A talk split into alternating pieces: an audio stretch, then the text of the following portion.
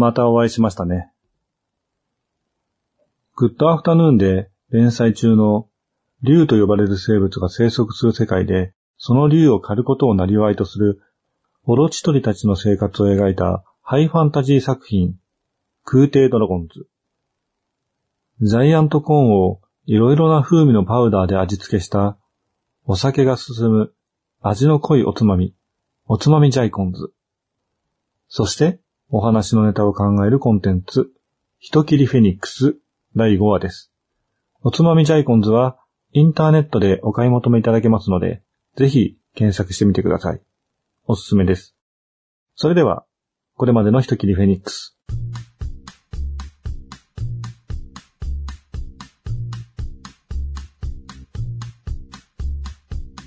フェスティーム領で行方不明になった娘たちを探して、隣のトファー領へやってきた根岸たち一行は、若い娘を用意してほしいと、ある世話役に依頼していた人物を見つけます。その人物とは、トファー家ゆかりの人物、トーチトファーでした。トーチの邸宅に潜入した根岸たちでしたが、トーチ本人に見つかってしまいます。その時、根岸の持つ優潮が熱を帯び始めます。鞘から抜いた優潮は、刀身を赤く光らせています。剣の達人でもあるトーチは、部屋の壁にかけてあった細身の剣を手に取ります。腕に自信がありそうだな。しかし私も剣の腕前で遅れを取ったことはないんでね。そう言って、素早く攻撃を仕掛けてくるトーチ。反撃の機会を伺う根岸。なかなかやるじゃないか。だが、いつまで受け切れるかな次の瞬間、根岸の呼吸が炎をまといます。トーチの腕が剣を弾かれると同時に強い力で跳ね上げられました。何？刹那、根岸の刀が振り下ろされます。相手の攻撃に合わせ、鉄鋼で跳ね上げ、その動作からそのまま毛さがけで切り下ろす。この技は、天正大げさという。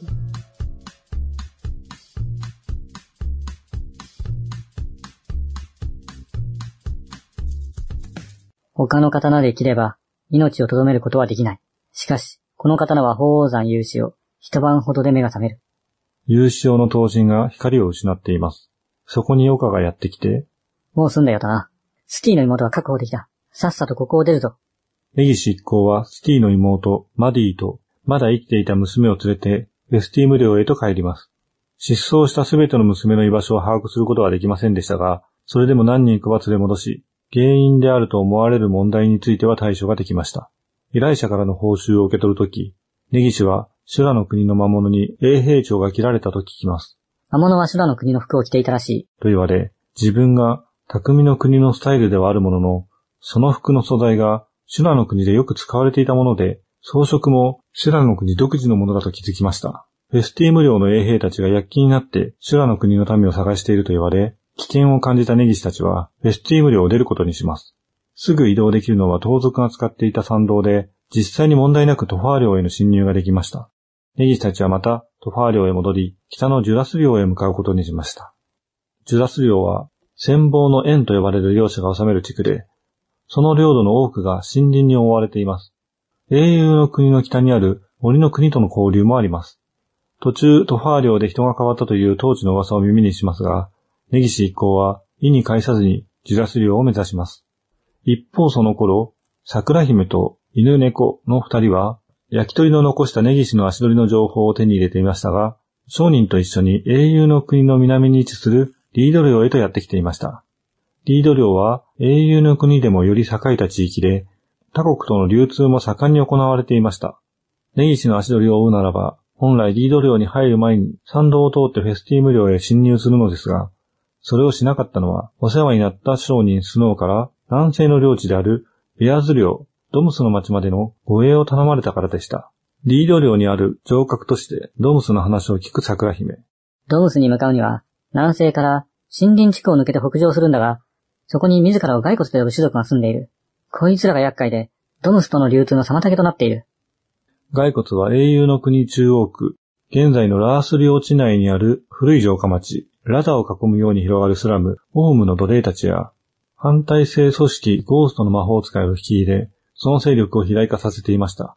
ドムスはもしかしたら骸骨の連中に制圧されてしまうかもしれない。その前にドムスにある私の店を引き上げたい。桜姫たちは、当面の間はスノーに同行することを決め、ベアズ領、ドムスを目指します。改めまして、夕闇堂の根岸です。ちょっと内容が複雑化してきました。どこまでこんなことを続けるのかとも思ってるとは思うんですけど、ここで一つ新たな要素が盛り込まれています。英雄の国の中に、今ここでは言いませんが、あるものをモチーフにして構成しているものがあります。今後の展開などに盛り込まれるので、ちょっとだけ意識してみてください。まあ気にしなくても全然いいんですけどね。今回出てきた設定ですが、ネギシが技の説明をしています。相手の攻撃に合わせ鉄鋼で跳ね上げ、その動作からそのまま袈裟掛けで切り下ろす。この技は、天正大袈裟という、天かけると書いて天正ですね。相手の攻撃を弾いて跳ね上げる大技です。相手に無理やり大きな隙を作らせるガードブレイクみたいな技ですね。強い力で相手の腕を跳ね上げるので、相手の懐へ深く踏み込む必要があります。危険ですが、決まれば確実に切り込めます。相手の手を跳ね上げるという技は、強い力だけではなく、相手の力の方向も見定めないとできませんので、高度な技となります。体を開くような弾かれ方は、相手も警戒しているはずなので、簡単にはいきませんが、そこは漫画なので、主人公は完全に見切って繰り出すことができます。トーチが根岸を舐めていたってのもありますね。大げさという技名は、袈裟掛けに切る袈裟という立ち筋で、決まると必殺だが決まりにくい大技という意味も含んでいます。少年コミックの醍醐味として、必殺技は必須なんですが、根岸の技は基本的にシンプルに袈裟掛けだから袈裟。水平切りならなぎという感じですね。歌舞伎物なら派手な技を好んでもいいんですけど、物の毛刈りをなりわにしているような実践向きの剣術師なので、一応技名はついていますが派手さはありません。その武骨さがまたかっこいいかなとも思うんですよね。何も考えつかなかったってのもありますけどね。天正の部分に火の鳥の要素を入れようとして諦めた感じが出てますけどね。その後の展開ですが、統治をどう処理するかというのは結構考えどころでした。最初のエピソードのボス的存在で、それが全体のこの物語で言うと、英雄の国編の真のボスとの戦いの火種になっているってのは、セオリーなんですが、ちょっと何も思い浮かばなかったんですよね。比較的出入りの緩いトファー領でのエピソードってことで、コンピューター RPG でよくあるチュートリアルの街みたいな扱いですね。マディは生きているという展開もどうしようか迷いました。少年コミックで残酷な結末ってのはどこまで許されるのか、とか、今回悪役として登場した当時の悪行はどこまで表現できるのか、とか、意外と線引きが難しいなと思いました。実は娘たちをさらっていたのは、そもそも娘が目的ではなく、娘をさらってくる盗賊に報酬を与えると言って館に招き、その盗賊を拷問するっていう、行き過ぎた正義感ってのも考えたんですが、そうすると、世話役を通した時点で末端の盗賊との接点がないという辻褄が合わない状況をどうにかしなければなりません。少女たちに聞き込みをして、独自にその盗賊を探すという回りくどい方法も考えましたが、突にしました。統治を切ることで統治が仲間になるって展開もあったんですが、それはさすがに拷問器具を試すために少女をさらってくるって人間は、切った後人格が変わると言っても不快かなと思いました。かといって、あまり最初からいい人だと、優勝が反応する基準が曖昧なまあ結構曖昧なんですけど、よくわからなくなってしまいます。やっぱり極悪人でいいか。で、ご都合で、たまたまマディはまだその狂気の手にかからなかったというオチになりました。ここまではチュートリアル。英雄の国編の本編はこの次のエピソードからということにしたんですね。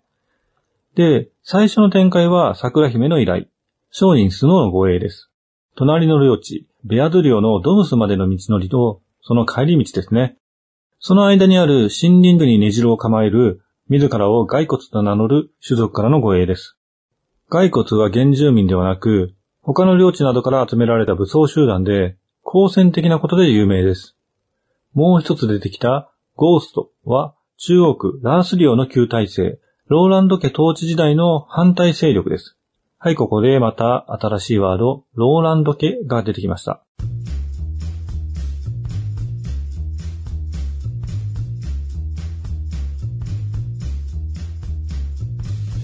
実は英雄の国平定前、ラース領はローランド領で、ラース領主はゴーストの首領だったんですね。ラース家がローランド家を打ち破り、統治したのが現ラース領で、その勢力は英雄の国最大となっています。ただラース家は他の領地を軍事力で制圧し我が物にするのではなく、各領主たちに協力を促し、七領主会を立ち上げ、七領地を一つの英雄の国として成り立たせたんですね。ラース家が中央区を統治した時、ゴーストは解体されましたが、領主の地位は追われたものの、ローランド家自体は存続を許されました。